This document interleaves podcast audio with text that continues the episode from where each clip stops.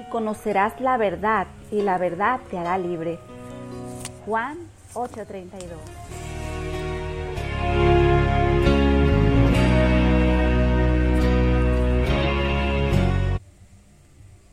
Dios le bendiga nuevamente mis amadas hermanas, hermanos que me escuchan de las diferentes plataformas, ya sea de las aplicaciones Mujer Vaso Frágil pero Firme o de Encore.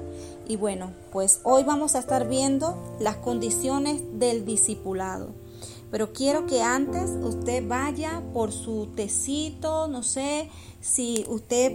Eh, esté en su tiempo libre, ¿verdad? Se pueda sentar y acompañarme en este hermoso discipulado o si usted está en el trabajo, pero puede, tiene la posibilidad de escucharlo a través de los auriculares, pues esto vamos a estar iniciando, ¿verdad? Con una oración. Amado Dios, en esta hora quiero darte gracias, Señor.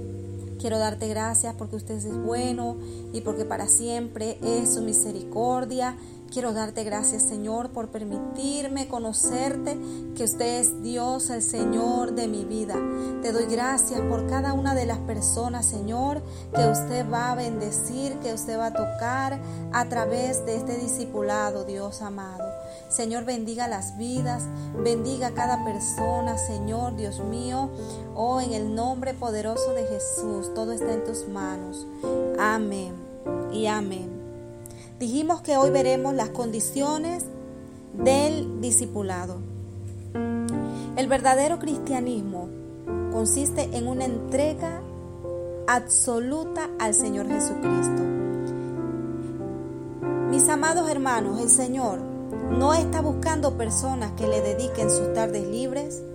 El Señor no está buscando personas que les dediquen sus fines de semana o sus años de jubilado. ¿Sabe qué es lo que el Señor está buscando? Él está buscando personas dispuestas a darle el primer lugar en sus vidas. Hace muchos años, aproximadamente unos 20 años, el Señor me dio dos códigos, pero yo le voy a mencionar solamente uno. Y uno de esos códigos que el Señor me dio fue que Él sea el primer lugar en mi vida. Muchas las cosas que me mostró que haría. La condición era esta, que Él sea el primer lugar en mi vida. ¿Qué lugar le estás dando al Señor? Medita allí donde estás. ¿Es el Señor el primer lugar en tu vida?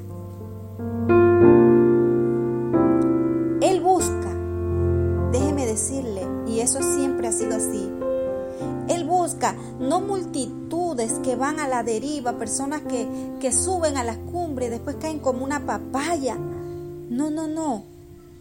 Él busca personas que tengan propósito. Hombres y mujeres que individual y espontáneamente se consagren a su servicio por haber reconocido que Él quiere a personas dispuestas a seguir en el sendero de la negación personal por el que Él caminó primero. O sea, el Señor es nuestro ejemplo. Sabemos que el Señor demanda una vida en santidad y como yo quiero servirle, me voy a consagrar a Él. Porque he entendido que es así que el Señor quiere que yo viva mi vida cristiana. La única respuesta adecuada al sacrificio de Cristo en el Calvario, mis amados, es la rendición incondicional a Él. El amor divino tan maravilloso no puede ser satisfecho con algo menos que la entrega de nuestras vidas, de nuestra alma, de nuestro todo. A veces le damos al Señor eh, nuestra alabanza, eh, las tardes libres, le damos al Señor media hora de lectura de la palabra, pero hay áreas de nuestra vida que no le estamos dando. Hay áreas que no le estamos entregando. Y Él quiere completamente que nosotros nos entreguemos a Él. el Señor Jesús planteó exigencias rigurosas a los que iban a ser sus discípulos. Demandas que han sido totalmente olvidadas en estos días de vida materialista que estamos viviendo.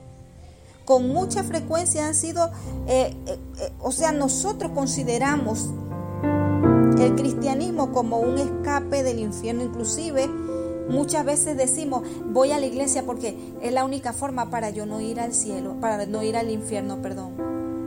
Ah, ¿Por qué estás en la iglesia? Dime por qué te congregas. Es porque no quiero ir al infierno. Pero ¿dónde están los que dicen, es que amo al Señor? Es que Jesús dio su vida por mí. Es que no sé cómo pagarle todo lo que ha hecho en mi vida. ¿Ah?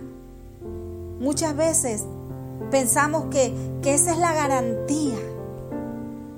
Que esa es la garantía. Buscamos, hacemos eh, eh, la sombra de que somos cristianos, no porque lo sentimos, no porque necesitamos verdaderamente a Cristo, sino porque tenemos miedo, tenemos miedo de perdernos.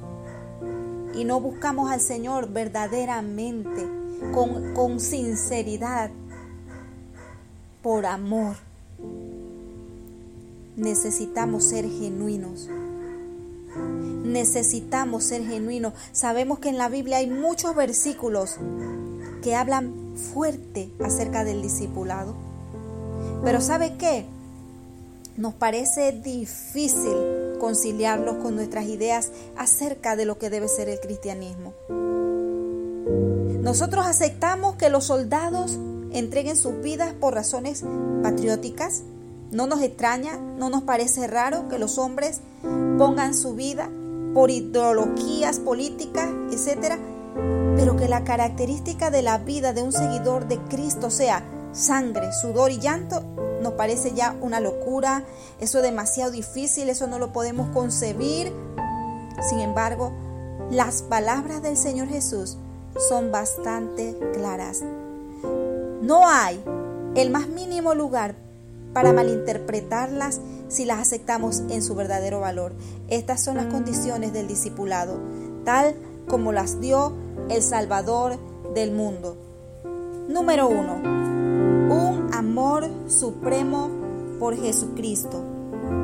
Si alguno viene a mí, dice Lucas 14, 26, si alguno viene a mí y no aborrece a su padre y a su madre, y mujer, e hijos y hermanos, y aún también su vida no puede ser, ¿qué dice?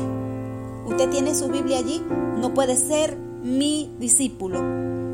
Esto no quiere decir que debemos tener indisposición o mala voluntad en nuestro corazón hacia nuestros familiares, que debemos odiarlos, sino que nuestro amor a Cristo, entiéndase bien, que nuestro amor a Cristo debe ser tan denotado, tan resaltado en comparación.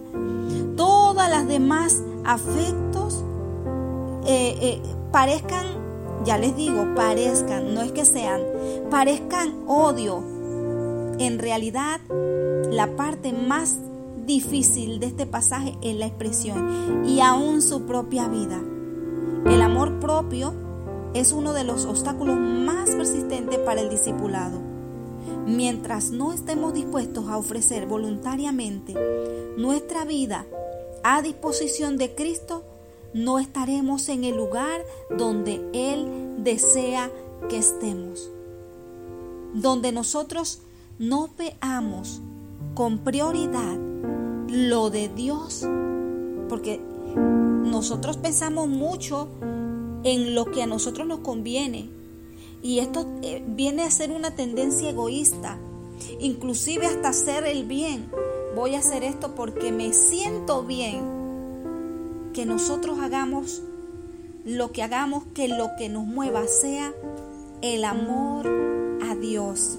El amor a Dios. Yo amo a mi familia, amo a mis hijos, amo a mi esposo, amo eh, eh, las personas, pero que yo pueda amar más a Dios que a todo lo demás. Dios te bendiga.